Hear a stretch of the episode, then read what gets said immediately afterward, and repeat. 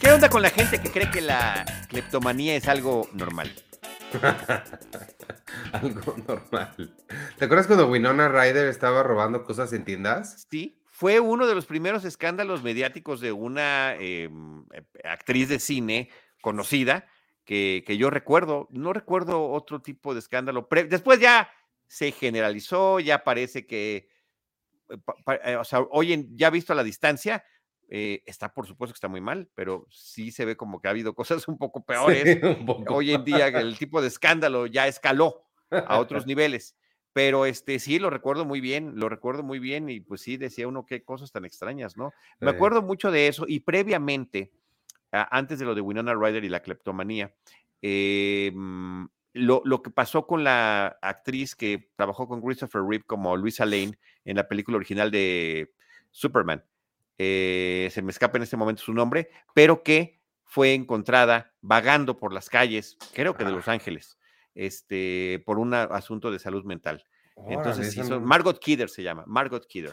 Entonces, no sí son ese tipo. Recuerdo esas dos notas como que me resultaron impactantes. eh, y las dos, al final de cuentas, las dos son temas de salud mental de gente que nosotros los cinéfilos tenemos pues muy identificadas por las películas y las eh, producciones en las que han participado. Sí, claro. Pues bienvenidos a Seinfeld, un episodio a la vez. Yo soy Iván Morales. Yo soy Charlie del Río. Empezamos hablando de otras cosas también muy interesantes, pero hoy el episodio que vamos a comentar es nuestro episodio número 173, debo decir eso, ya estamos a escasos 7 del final y nos toca hablar del episodio número 17 de la temporada 9, se llamó The Bookstore, aquí sí me la pusieron fácil, la librería, y se La librería. transmitió el 9 de abril de 1998, ya casi se acerca el final. Se acerca el final, Ivanovich, ya estamos en esta recta eh, para concluir este, este ejercicio que nos ha costado casi tres años. En total van a resultar 180 episodios reseñados que corresponden a 108 o corresponderán, si todo sale bien y si lo concluimos, que ya nos falta poco, que corresponderán a los 180 episodios que nosotros hemos aquí transmitido a través de Cine Premier en Seinfeld, un episodio a la vez. Entonces, pues eso me, me llena de alegría, también ha sido emocionante, un tanto cuanto agotador. Yo creo que ya al final haremos algún tipo de reflexiones. Eh, vamos a tener oportunidad de hacerlas en, en los episodios que se llaman The Clip Show, justamente, donde únicamente eh, son eh, pues fragmentos de diferentes programas de, de los diferentes episodios de la serie a nivel general. Pero bueno, pues aquí estamos con este. Eh, ahora, decías que lo del título es, ¿te la pusieron fácil? Sí, aunque siempre se ha prestado a confusión en la traducción inglés-español eh, lo que es librería y lo que es biblioteca, porque library es biblioteca y pues sería como muy fácil confundirse, decir, claro. ah, library, librería, ¿no? Este, y bookstore, tienda de libros, esa sí es una librería, ¿no? El Claro. library es biblioteca. Entonces, bueno, nada más ahí el, el- el señalamiento de nuestras eh, diferencias en, en inglés y español. Oye, ya tenemos aquí Manuel González, que en el episodio pasado simplemente se puso yo para hacer alusión, siempre hace buenas alusiones. Este, gracias Manuel por estar con nosotros. Al, Aleja Encinos, hola, saludos desde Sonora y Jesús Amarillas también. Jesús, qué gusto saludarte. Y Elizabeth Enciso Lebert, muchísimas gracias, qué bueno que estás por acá. Este, pues vamos a arrancar con el episodio, si te parece bien. Comenzamos en el departamento de Jerry. Eh, es una secuencia muy eh, curiosa, interesante, chistosona. Está Jerry solo con Kramer. Le dice, bueno, ya me voy, regreso al rato. Eh, y Kramer, en cuanto se va, Jerry empieza a hacer una serie de aventuras. Está teniendo todas las aventuras posibles en su departamento. De repente tiene una fiesta, ensucia todo, tira todo, se pelea con alguien de la calle que luego sube a buscarlo, eh, reacomoda todos los, los muebles que tiene Jerry ahí y al final regresa Jerry en la noche y el departamento está como si no hubiera pasado nada y de lo único que se puede quejar Jerry es de que dejó un vaso no en el portavasos y, Y ni se molesta además. Sí. me encantó la escena, me encantó, me recordó mucho eh, que fue muy posterior, la vida secreta de tus mascotas, todo lo que hacen las mascotas, en las casas de los dueños, cuando ellos se van, aquí sería la vida secreta de tus vecinos. ¿Qué es lo que hace tu vecino en tu casa mientras tú no estás? Hace lo inimaginable, con una manguera la lleva hasta el baño, no sabemos qué es lo que está haciendo, imita a Jerry en un stand-up, Eh, pasea con la bicicleta verde de Jerry en la sala y el dato curioso allí es que esta es la primera vez que esa bicicleta se usa. Ya se había bajado en alguna ocasión, siempre se ve colgada ahí en el fondo, inclusive en el set de Lego lo estoy señalando porque lo tengo allí. Pronto estará aquí atrás. Estoy reacomodando acá, hubo un cambio de luminarias del sistema de iluminación de aquí de las vitrinas que tengo a mis espaldas y ya voy a integrar allí el set de Lego de Seinfeld. Ahí viene también la bicicleta verde. Eh, esa es la primera vez que vemos que se usa y será la única a lo largo de toda la historia del episodio. Eh, y eh, otra cosa que también está bien padre, cuando de repente parece que hace una fiesta, la fiesta empieza con una toma cerrada de Kramer en el, en el sofá, sirviéndole té a una dulce y venerable anciana que en la vida real es la mamá de Jerry Seinfeld, que tiene allí que tiene allí su, este, pues su cameo, su participación, su momento de, brillo en televisión nacional, en el momento en el que estaba en los más altos ratings esta serie, lo hemos dicho muchas veces en esta novena temporada. Entonces eso me parece que está muy simpático mi padre y todos los extras de esa escena son el equipo de producción de, de Seinfeld, incluidos, incluidos los eh, dobles de eh, los stand-ins, los dobles de cuerpo para las escenas de ubicación y de iluminación de cámaras de la filmación. Entre ellos, el más conocido porque tuvo muchos cameos a lo largo de la, de la serie, el de, este, el de Kramer, que está sentado de espaldas. A o sea, se ve únicamente su cuerpo y su, y su cabellera que es rojiza, eh, ahí en, e, en, ese momento. Entonces, y que hace pues un rato que no lo vemos. Hace un rato que no había salido, efectivamente. Norman, se llama Norman, eh, y, allí, allí, Norman Brenner, y allí aparece en esta escena. Entonces, pues me parece que eso es, digamos, simpático porque es como una colección de las barbaridades que ha realizado Kramer en el departamento de Jerry con o sin su presencia, pero aquí vemos que se desboca en, un, en unos momentos, en un momento en el que Jerry le dice, voy a trabajar, al rato regreso. Oye, pues em, empezaste con todos los datos, ¿eh? Muy buenos datos. Esta espero que, ah, eh, que esté al nivel el resto del episodio. No, ya no, ya no. Con eso nos despedimos. Gracias. Me voy. Como George la semana pasada. Como George la semana pasada. Igualito. Oye, este, de aquí nos vamos a la librería Brantanos. No sé si sea una librería de la vida real. Sí es. Sí, es una librería de... Noble, obviamente, pero. Sí, esa es una librería de la, vida real. Este, que tuvo muchas eh, sucursales en la ciudad de Nueva York y luego fue adquirida por otra franquicia más grande, cuyo nombre se me escapa en este momento, que no es la que me estás diciendo, pero que este, pues terminó siendo adquirida y la, digamos que las sucursales se conservaron, siguió siendo librería, pero ya con otra eh, marca. Pero sí duró muchísimo tiempo con este nombre original de Brantanos. Ah, no, no la conocía. Este, a lo mejor era Walden Books, que también desapareció. La única que sobrevive es eh, Barnes Noble. Pues ahí están George y Jerry, están, están ahí porque escuchó George que las librerías eran un muy buen lugar para conocer chicas. Eh, Jerry le hace una anotación que me encantó y es que nadie está conociendo a nadie en ningún lado. Eso me, aunque, aunque, esto contrapone lo que en realidad ha pasado a lo largo de todos los episodios de la, de la serie, ¿no? Claro, que cada episodio tiene una novia nueva. Exacto, y las conocen en los lugares más insólitos. Este... Algunos de los que menciona George, cuando dice, antes eran los gimnasios y no sé qué, ya habían sucedido que Jerry o, o alguno de ellos había conocido a alguien allí, ¿no? También está Kramer, por ahí está hojeando un libro sobre Hong Kong que le dan, tiene muchas ganas de conocer y sobre todo le llaman la atención estas, ¿cómo les vamos a llamar? Carretillas, carretas.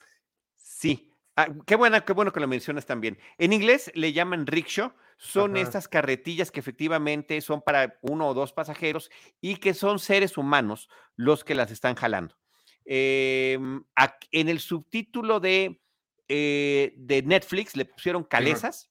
Sí, una cosa muy rara. Aunque, aunque propiamente no lo son porque la caleza, las calesas eh, tienen cuatro ruedas normalmente y son empujadas por algún tipo de animal. Eh, inclusive Jerry en esa, cuando, cuando les empiezan a hablar de eso, le dicen, ah, bueno, había una idea de que creo que no se menciona en el, en el, en, el episodio, pero sí se decía que algunos decían, ¿por qué no lo, que, que sea una mula el que lo lleve? dice Jerry, que no sería ya eso una carreta, ¿no? Entonces, este, ya, ya cambia de nombre. Entonces, rickshaw es el nombre eh, en inglés con el que se conoce. E, ese nombre en inglés procede porque esas se, han utilizado en la India, en Japón y en China. Eh, y el nombre de rickshaw es, digamos, la palabra eh, original de la India que es adaptada al inglés.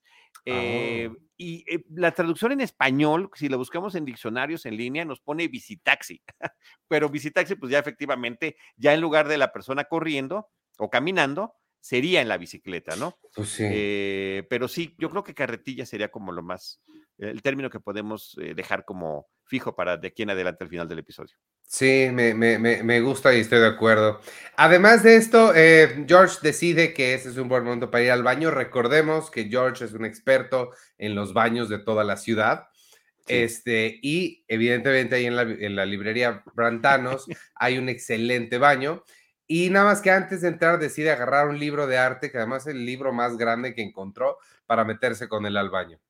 Em, en lo que sucede eso, Kramer se eh, le quiere, le, Kramer le pregunta a Jerry sobre Elaine y resulta que Elaine está en la misma fiesta del año pasado en la que Elaine hizo su famoso baile. Ahí está otra vez ella en la de este año. Y lo último que vemos que está como setting up, ¿no? Todas las piezas de este episodio es que Jerry ve al tío Leo, a quien también hace mucho que no veíamos, robarse un libro, se lo guarda así en la gabardina. Efectivamente. Y esto nos lleva nada más a mencionar el origen de la historia de este episodio, y es que el guionista Spike Fernstein, que me parece que es su última participación en, la serie, porque además él tuvo ya después otros proyectos, em, había estado leyendo varios artículos en la prensa donde pues parecía que había una ola de cleptomanía por parte de personas de la tercera edad, que estaba ya como muy, muy bien identificado y entonces agarra esa, esa nota eh, periodística y pues la adapta a los personajes de la tercera edad que conocemos en la serie y bueno, lo encarna a través de el tío Leo, el hermano de la mamá de Jerry y también eh, los papás de Jerry pues tendrán alguna vela en este entierro. Eh, de aquí nos vamos a la fiesta donde está Elaine me encanta porque varias personas se acercan a decirle, a preguntarle si va a bailar este año. Una de las meseras incluso le dice, es que la gente de la cocina me pidió que les avisara si ibas a bailar porque el año pasado se lo perdieron. Entonces se volvió legendario. fue una de mis frases favoritas del episodio, ¿eh? que, la, que, la, mesera le dijera que los de la cocina de verdad que sí tenían ganas de, ver ese baile. Este, eh, bueno, eh, ella obviamente no quiere bailar, se acerca con ella eh, Peterman y le dice que si ella no va a bailar, entonces que él va a empezar a poner la fiesta y se pone a bailar bastante, bastante bien, creo que lo hace bastante bien, hasta que llega alguien con Elaine y le pregunta, eh, me encanta aquí porque él le dice, soy Zach, y ella le dice, yo soy miserable. Sí, yo estoy en una, en una, en una actitud miserable. Sí, aquí los datos curiosos que me parece que son importantes. La canción que se escucha para el baile es la misma del episodio de Las Pataditas o de The Little Kicks. La canción es Shining Star de Earth, Wind and Fire. Y, eh, tienes razón que John O'Hurley, el actor que hace, eh, que interpreta el personaje de Peterman, baila bien, lo hace muy bien, le ponen además una buena pareja, porque además él años después, en una serie que yo jamás he visto, pero que sí sé que existe, o que existió, Bailando con las Estrellas, Dancing with the Stars, que justamente se ah. trataba de concursos de baile de gente famosa, de gente conocida. Y John Hurley en el 2005 llegó a ser finalista de, de, ese tipo de programas. Así que no era casual que viéramos, porque son un par de movimientos lo que, lo que, lo que logramos apreciar, pero vemos la forma de pararse, ¿no? De, de, de girar, de interactuar con la pareja y yo humildemente digo, soy incapaz, absolutamente incapaz. Bueno, ni siquiera de estar cerca cuando alguien lo está haciendo correctamente, de la pena que me da mi incapacidad. estoy de acuerdo. Este, de aquí nos regresamos a la librería y George sale del baño con el libro y una persona lo ve eh, y le pregunta que si se había metido con ese libro al baño. Cortamos antes de escuchar la respuesta y nos vamos a la cafetería, George y Jerry, y George le está contando a Jerry lo que sucedió después de que el señor lo vio salir del baño con el libro y es que le obligaron a comprar ese libro que le costó 100 dólares. Y él está ofendido. Está ofendido que le hayan hecho comprar un libro que él metió al baño de la propia librería. Em, oye, ¿ya contaste la escena? ¿Ya, ya salió, ya, ya contamos la escena cuando lo cachan saliendo del baño? Sí, es que eh, sucede muy rápido, nada más lo cachan y el señor le pregunta si se metió con ese libro al baño. Y, me encanta la reacción de George, que todavía no termina de acomodar el libro y le dice, ¿qué es lo que debería de contestar? No sé qué respuesta espera, sí. me gustó mucho eso, perdón. Eh, este, en ese momento, ah, bueno, George se le ocurre que lo que puede hacer es ir a regresar el libro, pero cuando ya haya otra gente trabajando ahí en el mostrador. Otro turno, ajá. Sí, otro turno. Mientras tanto, em, Jerry le dice que va a ver a su tío Leo para confrontarlo sobre, la, sobre el, crimen que presenció. Y em, entra también Elaine y se siente muy mal por la fiesta, se ve que está como en algún tipo de resaca o algo así, y resulta que se estuvo, que se agarró a besos con el muchacho este Zack, que se acercó a ella y ahora le da miedo ser la, ¿cómo, cómo le llama? Office. Eh, skank. Skank, que no, no sé cuál es la, la, la única traducción que se me ocurre en español es muy grosera. Sí, sí, a mí también, y tiene que ver con un animal. Eh, Ajá. Sí, la zorra. Del, no es la traducción literal, pero sería como el equivalente. No sería la, es la zorra de la oficina. No quiero ser la zorra de la oficina. Y este, porque además dice, ¿qué es lo que pasó? O sea, te llevó a su departamento, se fue al tuyo, le preguntan ellos, no dice, no, peor, nos quedamos besuqueando en la mesa de la fiesta y todo el mundo nos vio. Entonces, ahí me encanta también George porque nuevamente su ingenio se impone y dice, su talento. Su talento, este, no es, no es mal visto si es tu novio. Entonces, si tú dices que es tu novio, entonces no es mal visto. Entonces él le dice, ah, palabras más, palabras menos, ¿eh? porque se me estoy parafraseando, pero dice, de una manera soy la zorra, pero de la otra es simplemente un acto de, expresión de amor. lo cual también habla justamente sobre el tema de la perspectiva, ¿no? De, lo, de, de, la actitud de la sociedad ante ciertas cosas. Totalmente. Este, aquí nos regresamos al departamento. Están Newman y Kraber ahí viendo un mapa. Em, Llega Jerry, les pregunta qué está haciendo. Resulta que están explorando las, las calles porque se les ocurrió el gran negocio de importar estas carretillas a Nueva York porque creen que aquí harían mucha falta. Me encanta la acotación de Jerry que les dice, sí, lo que más necesita Nueva York es vehículos que avancen lento. este, y, además dice, eh, el contacto que tienen para poder conseguir la primera, la primera de estas carretillas es eh, que Newman conoce a alguien de la oficina postal de Hong Kong. Ajá. Este, no, se pelean, o más bien, Kramer creía que Newman iba a jalarla, Newman creía que Kramer iba a jalarla, no se pueden poner de acuerdo y deciden que lo más apropiado es que las personas indigentes agarrar algunas para que ellos las la jalen. Sí, este, y, bueno, eh, yo, Jerry está feliz dice que este es un momento bastante incómodo, ¿verdad? O sea, el momento que él mismo había generado. Este, un, momento, Ivanovich, para un par de saludos más. Eh, Manríquez Sauber dice: Tengo desde la temporada 6 escuchándolos y por fin los encuentro en vivo. Pues muchísimas gracias por habernos visto y escuchado. Y qué padre que al fin ya nos cachas, aunque sea esta primera vez en plena Semana Santa, por cierto, porque es eh, vacaciones para mucha gente. Manríquez, muchas gracias. Y José Luis Enríquez Chiñás hace mucho no nos acompañaba. Dice, no me había podido conectar, pero llevo semanas queriendo decirles que la novia de George, que no le deja cortar con ella en The Strongbox, se parece a Susana Moscatel, no a Anagon. ok. Este, podría, podría haber cierto parecido. Saludos a Susana, es eh, colega nuestra también. Em, cuando Charlie dijo, ¿a quién crees que se parece? Estaba seguro de que Iván iba a decir a Susana Moscatel. No, pero sí, a mí sí me pareció muchísimo a Anagon. Y te digo, como Iván estaba viendo, estaba todavía viendo Em, Breaking, Bad, pues estaba como esa conexión. Pero bueno, saludos, José Luis. Este, pues de aquí nos vamos a la cafetería y está en esta conversación que Jerry está teniendo con su tío Leo. Eh, y le pregunta que si está mal de dinero, si necesita dinero. Me encanta la respuesta del tío Leo, que es: No, yo te debería estar prestando dinero a ti, no que te vaya a prestar, pero. Así, pero no lo haré.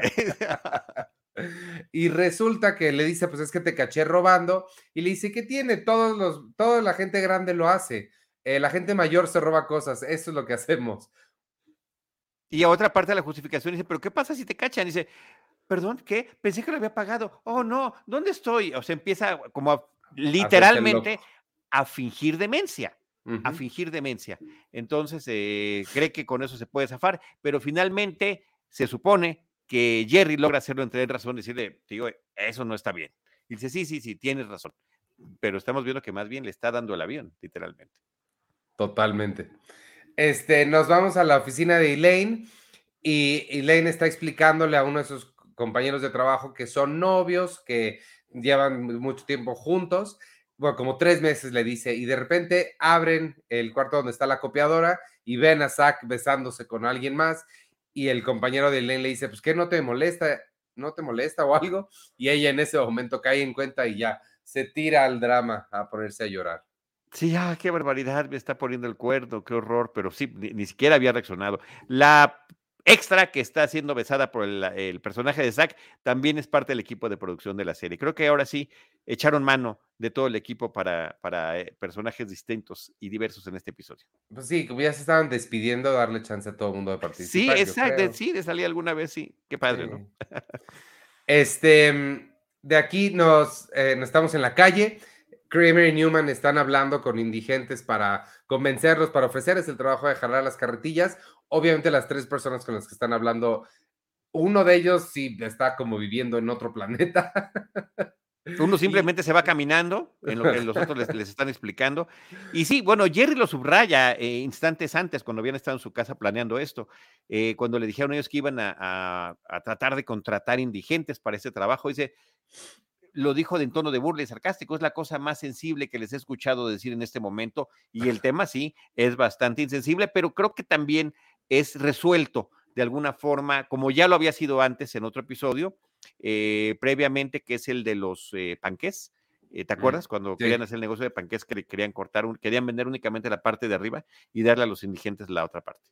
Sí, me encanta porque el, el primero que se lo pone para hacer este, como la prueba, para ver cuánto tiempo se tarda en ir y venir. De repente se echa a correr y se lleva la carretilla. y me, me, encantó. Además me dio doble risa porque acabo para las clases que doy, acabo de ver Cars, la de Pixar, y hay una escena muy similar cuando llega este Lighting McQueen al pueblo este de Radiator Springs. ¿Te acuerdas que lo, lo, condenan a tener que volver a pavimentar la calle? Y Mater le, le quita la bota de la llanta y se echa. Y dice, ah, quizá lo debía haber encadenado primero. sí, huyó inmediatamente, pero bueno, recordemos que no le sirvió tratar de escapar de Radiador Springs, como se conoce en español. Este, de aquí nos regresamos a la librería. George está tratando de regresar el libro, pero no lo dejan porque el libro ya está marcado. Además, me encanta que el sistema que tienen dice tal cual que fue usado en el baño, lo cual es... Y lo cual ya todo el mundo dice, este libro no va a estar cerca de los nuestros y con un, eh, parece una regla de madera, la, empleada de la, de la, de la, librería lo empuja, ¿no? Por supuesto que yo, yo haría eso peor. Para mí debería de hacer una escena como la de Monster Inc., en la que llega todo este equipo con trajes este, eh, de seguridad para cualquier desecho tóxico. Total, totalmente de acuerdo. Eh, mientras tanto, Jerry ve al tío Leo que otra vez está robando un libro y se acerca a Jerry con una de las personas de seguridad para decirle, pedirle de favor que si le puede meter un susto a su tío, pero el de la seguridad se lo toma muy en serio, le habla como a otros cinco agentes y entre todos atacan al tío Leo para, para quitarle el libro, quien fije demencia eh, en ese momento. Y todavía me encanta porque en, las, en la escena anterior el tío Leo le reclamó a Jerry no haberlo saludado. Le dice, ¿por qué ni siquiera me saludaste si me viste robando? Y ahora sí, ya que lo traen eh, en custodia, ahora sí Jerry le dice, hello. Fíjate que hasta ahorita que lo estás explicando lo entiendo bien, porque no, no me quedaba claro por qué el hello de, de... Yo lo había entendido por otra parte, como el tío Leo trae un dispositivo para escuchar mejor un dispositivo ah, auditivo, y le decía, oigo constantemente un timbre de teléfono, que alguien conteste ese teléfono. Entonces yo pensé que ese podía ser el hello, pero tu hello tiene mucho más sentido.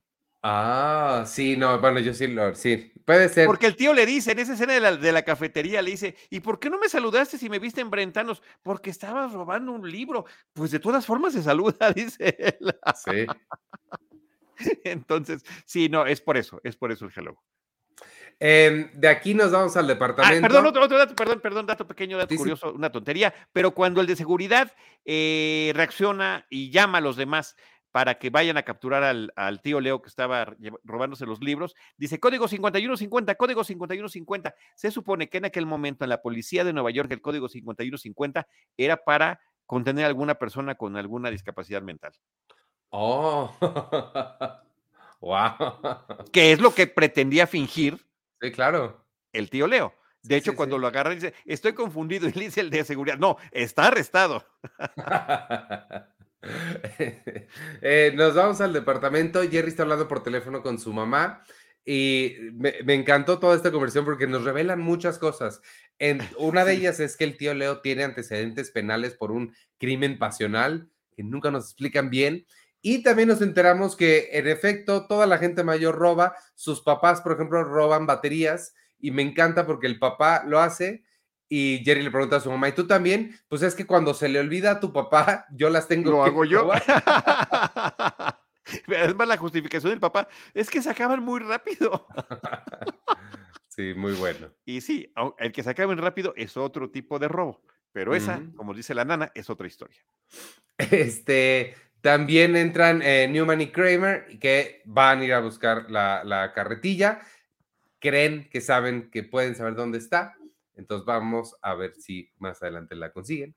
Sí, Pero antes, llega un tip de que parece que está en Battery Park la, la carretilla. Eh, nos vamos a la cafetería, están Elaine y Jerry, y Elaine le va a decir a todo el mundo que ya va a cortar con Zack, lo va a anunciar como para que la gente sepa qué es lo que sucedió.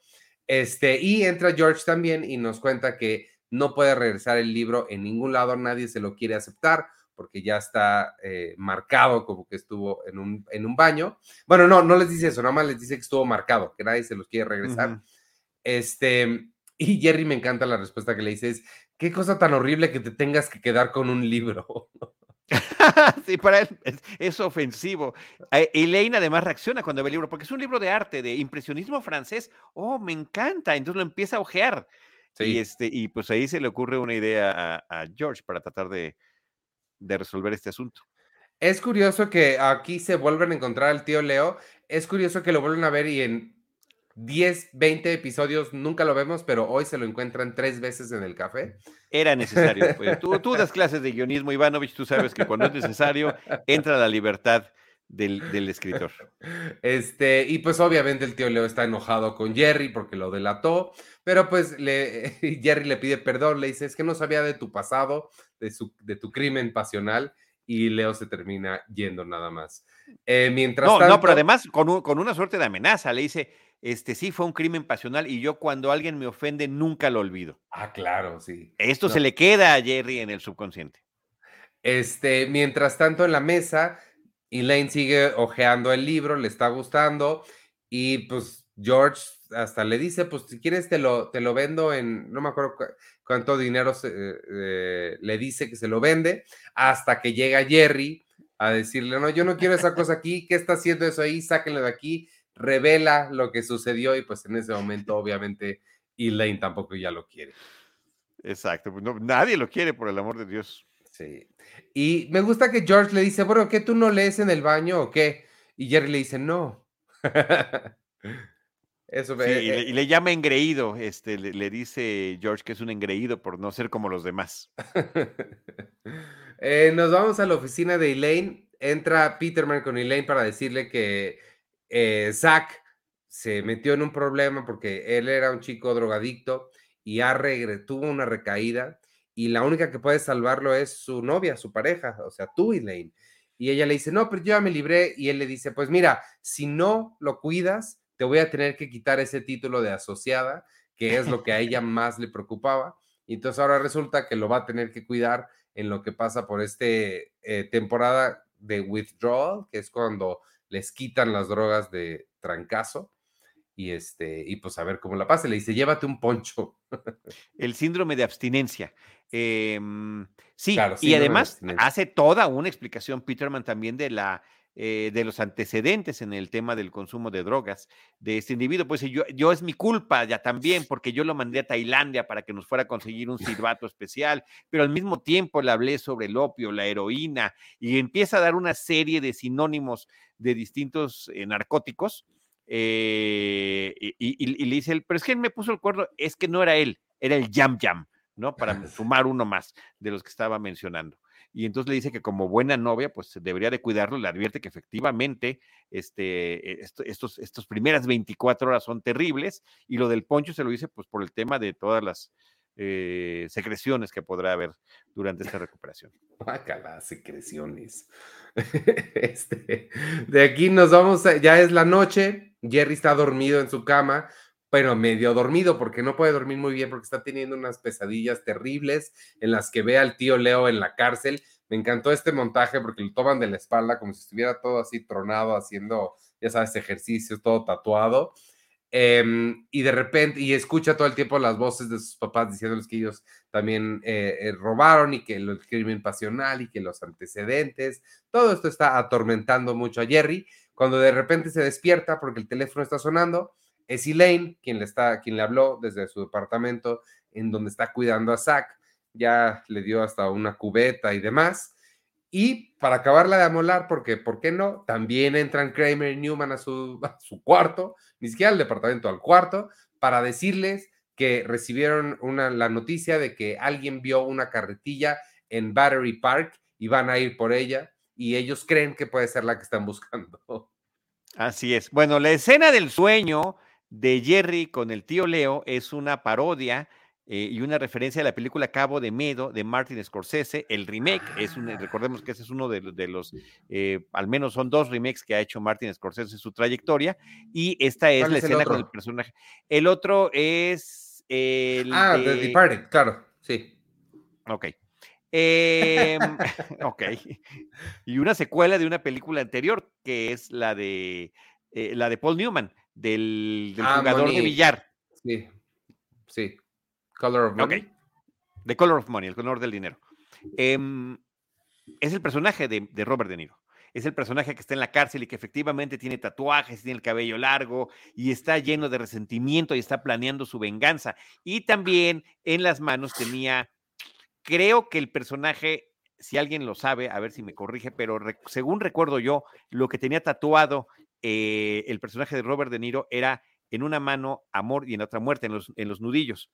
Y, ah. y, en el caso de, del tío Leo es Hello Jerry. Entonces, me parece que está fantástica la secuencia del sueño con el... Si no es la misma música, es una música muy parecida. tengo que volver a verla. No la recuerdo nada, nada, no, nada. No, no, hay, hay que verla. La original era con Robert Mitchum sí. Eh, la película. Sí, muy vieja. En fin. Este, pues de aquí nos vamos al parque eh, y resulta que sí, ahí está Rusty, se llamaba la persona esta que se fue corriendo con la carretilla. Eh, y pues ya no, ni siquiera tienen problema con quitársela, nada más que ahora, pues dice Newman, no tiene como mucho sentido que los dos caminemos, ¿por qué no uno que la jale? Hacer una suerte de volado, este, ¿cómo se llama ese? Disparejo pues no, no es disparejo, es un de Marín de Dopingüe, porque de hecho así es como lo son otras palabras las que utilizan, es otro juego de palabras muy distinto en inglés, pero en el subtítulo de Netflix sí le ponen de Tin Marín de Dopingüe. ¿Ah, Así es. Cúcara títere fue. Wow. Me dio, muchísima risa. Está muy bien, está muy bien adaptado. Así es una buena, eh, no traducción literal, sino una adaptación para dar más el sentido que, una traducción literal. Este, pues pierde Kramer, entonces él va a tener que jalar la carretilla esta con Newman a bordo. Lo cual me em parece, perdón, una tontería de ambos, como siempre.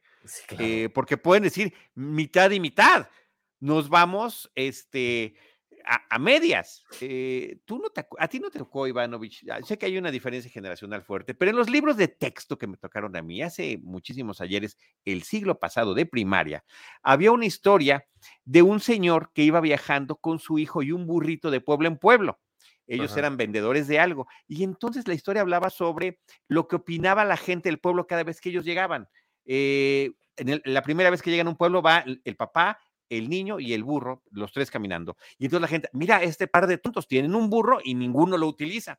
Entonces dicen, ah, bueno, pues vamos a utilizar el burro. Los dos se suben al burro y llegan al siguiente pueblito. Mira este par de abusivos, pobre burrito. Ahí está el burrito sufriendo y estos dos encima de él. Dice el papá, cierto, entonces voy a poner a mi hijo arriba del burro y yo voy caminando. Llegan al siguiente pueblo y les dice, qué barbaridad. Miren nada más este eh, pobre muchacho joven y rozagante y su pobre padre, ya grande, tiene que ir caminando atrás de él. Entonces, bueno, intercambian papeles y ahora es el, el señor el que se sube al burro y llegan al siguiente pueblo. Mira, pobre niño caminando y eso sí, el papá a gusto sobre el burro, ¿no? O sea, no hay manera de poderle dar este gusto a la gente, ¿no? Y, y, bueno, pues me acordé mucho, no tiene casi nada que ver, pero sí que pudieron haber intercambiado mitad y mitad en este, en este recorrido que tenían que hacer de regreso, que eh, por cierto nos mencionan que del departamento de Jerry a Battery Park deben de ser unos 15 minutos en automóvil, no en carretilla, no en calesa, en el subtítulo de Netflix.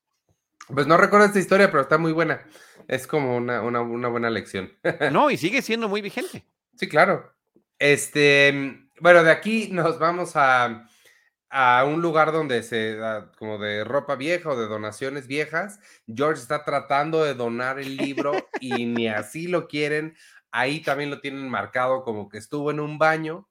Me llamó la atención el nombre de la muchacha que lo atiende es Rebecca Mornay, que es el nombre de una actriz. Entonces no sé ahí si haya no, pues es una broma, pero esto ya había sucedido, Ivanovich, es la segunda vez que utilizan esta broma. Se llama Rebecca de Mornay, eh, el personaje como la actriz de la vida real, que además estaba muy de moda en aquel momento, eh, 80 y principios de los 90 y, eh, y ella había salido justamente en el episodio de los Muffin Tops, de los, de, de, los panques, habíamos dicho, no me acuerdo en qué, término habíamos quedado eh, final para ese episodio, que es la que defiende eh, digamos que muy drásticamente y además bien hecho a los indigentes. ¿Por qué les quieren dar a mis indigentes los, los panques en la parte de arriba? ¿No? Y aquí está en ese mismo papel. ¿Por qué nos quieren dar la basura que no quieren? Eh, George todavía dice, bueno, dame 50 dólares o puedo aceptar algo de intercambio. Y él dice, mira, el único intercambio que va a haber aquí es de golpes. Yo voy a brincar sobre este eh, eh, eh, este estante si no, si, no te, si no te vas con este mugroso libro, porque ella había trabajado en Brentanos, había trabajado en la librería y había identificado la marca de que ese libro había sido mancillado entrando a un baño. ¡Qué horror! este, pues de aquí, sí, sí me acordaba del nombre, pero no me acordaba que de, toda la historia. Y es la misma actriz, es la misma actriz y todo, sí. Sí, no, de eso no, no me acordaba, pero sí me acordaba que lo habían usado. Este, bueno, nos vamos a la librería Elaine ya nos cuenta que ya por fin logró terminar con Zack. Eh, Jerry pide hablar con el gerente y antes de ver qué sucede ahí, nos regresamos a la calle. Newman le está reclamando a Kramer que por qué va tan lento, se baja, Newman eh, se queda ahí sentadito, pero Kramer, como soltó la carretilla, de repente se empieza a ir porque estaba en una colina y Newman va y va y va y va agarrando velocidad, velocidad, velocidad y de repente a quién se topa parado en la mitad de la calle, a Zack, que ya está completamente limpio y libre de drogas, como nos informó Elaine, pero pues la carretilla va y se le estampa encima. Pero además dice, ya estoy aquí listo, libre para iniciar el resto de mi vida. Oye, aquí varios datos curiosos. Estas escenas que se supone que son en las, en las calles de Nueva York fueron filmadas en locación en el centro de Los Ángeles. Te puedo decir exactamente dónde, porque, perdón que te interrumpa, ahorita te dejo pero yo me el quedé... Hotel, el hotel es la referencia, ¿no? El hotel. ¿Sabes cómo se llama? empieza con W. Es, lo único que me acuerdo yo. ¿El W? No, no sé, no, no me acuerdo. No, no, no, no, no, Whitefield o alguna cosa así, pero bueno, es un hotel que, se identifica así, pero bueno, Andy Ackerman, aquí hay un pequeño eh, documental en el DVD eh, eh, de unos cuantos minutos. platica Andy Ackerman, platica Michael Richards, el actor que hace Newman, y, y cuentan toda la historia de esto. Se utilizó tomas muy cerradas para que efectivamente no se notara tanto que estaban en las calles de Los Ángeles y no de Nueva York. Em, habían cerrado el tráfico, inclusive se alcanza a ver, ya que te lo mencionan, se nota que como están en una bajada, se nota que habían puesto conos eh, de estos naranjas en, pasando el semáforo para que no viniera el tráfico de coches hacia acá, lo trataron de hacer muy rápido y la carretilla había estado pegada eh, o conectada a una camioneta que es la que le iba arrastrando tanto para arriba como para abajo y que después se borró en el proceso de postproducción. Wow. Eh, pero sí nos pasan la escena, porque es una sola toma del otro lado de la calle, cuando vemos que la carretilla va con Newman, y sí es Wayne Knight, el actor que hace Newman, el que viene ahí subido eh, y gritando. Este, pero sí, digamos que sí había mucha protección para, para el actor. Eh, aún así, pues no, digo, no termina de ser un riesgo menor, ¿no? Lo que dice Wayne Knight dice, bueno, estas de las cosas que me encantan de mi trabajo. Nunca sabe uno en qué tipo de locuras va a terminar acabando. Ay, funciona muy bien, creo que digo, o sea, solo sucede que tú y yo conocemos esa área y seguramente la gente que vive de Los Ángeles también, pero no, no. No, no, sí, funciona muy bien, funciona muy bien. Oye, y la otra, cuando eh, Elaine está en la, en la librería Brentanos, eh, comprando un libro para ver cómo, a lo que ahora consultamos en internet, compró un libro para ver cómo desmanchar este vómito de no sé qué tipo de tela, ¿no? Eh, le dice a Jerry, mira, este, pues sí, fue una experiencia terrible, y todavía Jerry le dice, mira, parece que tus eh, relaciones ficticias son mejores que las reales. me encantó esa frase también. Y le dice, pero me sirvió para, para definir un, un nuevo, eh, una nueva prenda para la empresa, ¿no? Para Peterman. El poncho de, de, de la desintoxicación. Detox Poncho. Y lo menciono porque también hay una escena borrada de este episodio que ya no entró, como siempre, por cuestiones de tiempo, donde está Elaine en otro momento, otra vez con Peterman, y él le está diciendo que pues ese asunto de la desintoxicación va a ser muy fuerte, muy difícil, em, y que pues, esté preparada porque lo va a tener que bañar, lo va a tener que acompañar al baño, y dice, y por favor llévale algo de para leer, ¿no? y cuando se despide de ella, que sale de su oficina, le dice, oye, y lo del detox poncho de tus peores ideas. este, pues lo último que vemos en el episodio, y es un episodio que termina curioso. Este, George le está diciendo a Jerry que nomás no puede vender el libro, que nadie lo quiere. Todo lo que va a hacer es robarse un libro, regresar ese otro libro para que le den dinero de vuelta y entonces así ya no sé cuál es su plan. Eso es lo que quiere hacer, pero yo, al igual que Jerry, también me quedo algo confundido, como, ¿esa es tu idea de ya estar? No, no, pero a, ver, sí tiene, tiene, sentido, exacto, no puede quedar a mano porque lo que está haciendo es, sigue siendo un robo y sigue, sigue estando mal. Quiere robarse el mismo libro, otro volumen del mismo libro, llevárselo a su casa y después devolverlo para que le den el dinero. Y entonces, según en, él ya va a quedar a mano, porque recupera su dinero y se queda con el libro tóxico, ¿no? El libro ya que está mancillado.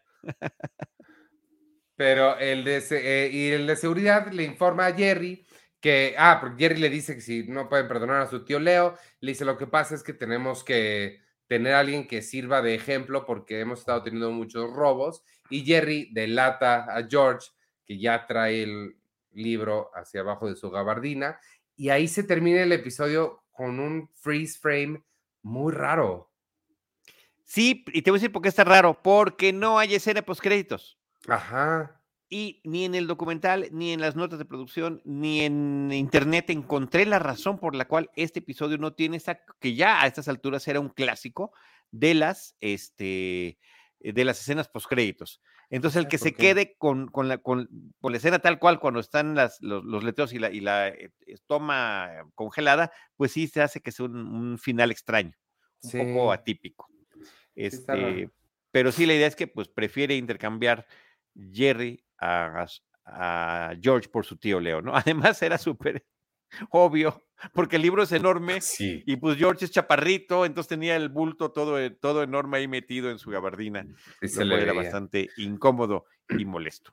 Oye, y la pregunta que nos hemos estado haciendo en esta última racha de episodios, ¿este lo recordabas? Lo de la carretilla, sí. Era, es como una de esas escenas que estoy casi seguro además que va a venir en la de los clips, en el clip show. Es como muy, si no plenamente icónica, sí muy recordada. Puede ser, sí. Es un humor físico, además es, en la calle, o sea, se sale un poquito de lo convencional del, del, episodio, es más extravagante, es un poquito más cinematográfico, si quieres utilizar el término, ¿no? Este, pero básicamente eso, ¿eh? también es, digamos que no se me había quedado mucho. Creo que algunos de los posteriores sí. El que sigue es el Frogger, que es un no, clásico. es... un super clásico. Y el Día de Puerto Rico también es uno que me impactó mucho, pero ya lo, lo platicaremos en su momento. Pero sí, este, aunque me pareció que por todo lo que hemos estado platicando, como que hay mucha riqueza em, alrededor, ¿no? De datos curiosos en torno a este episodio. Te doy el último que tengo. La historia de Kramer para este episodio no iba a ser la de la carretilla, iba a ser una historia donde él se involucraba con un taxista em, de origen pakistaní o de la India que Kramer lo encuentra dormido en su taxi y resulta que este hombre estaba muy cansado, que no estaba cumpliendo sus horas. Kramer se ofrece a ayudarlo eh, para que el otro hombre pueda descansar, le presta su taxi. Kramer lo deja estacionado en algún lugar eh, eh, donde no debió haberlo hecho, entonces el coche se lo llevan al corralón, el otro se queda sin coche, sin trabajo, Kramer trata de adaptar su coche para que sea taxi y se hacía un relajo. Incluía la escena en la que a mitad de la noche se metía este Kramer a la habitación de Jerry y se metía con el taxista. Eh, aquí lo hace con, con, Newman. Que todavía cuando corre de la habitación, este, Jerry a Newman, este, Newman le dice, Good night, Jerry, good night, Newman, en vez de sus clásicos hello, en este caso fue con un good night, que ahí sería la, la diferencia. Pero les pareció que no cuajaba del todo y al final se decidieron por algo que en términos de producción les resultó más complicado, pero que encontraron más divertido que era lo de la carretilla. Pero sonaba bien también la otra. sonaba bien, no sonaba mal. Es, sin embargo, muy parecido a la dinámica de Babú, de que quieres ayudar al inmigrante y terminas perjudicándolo. Claro, claro, Porque sabemos que es a very bad man, a very bad man.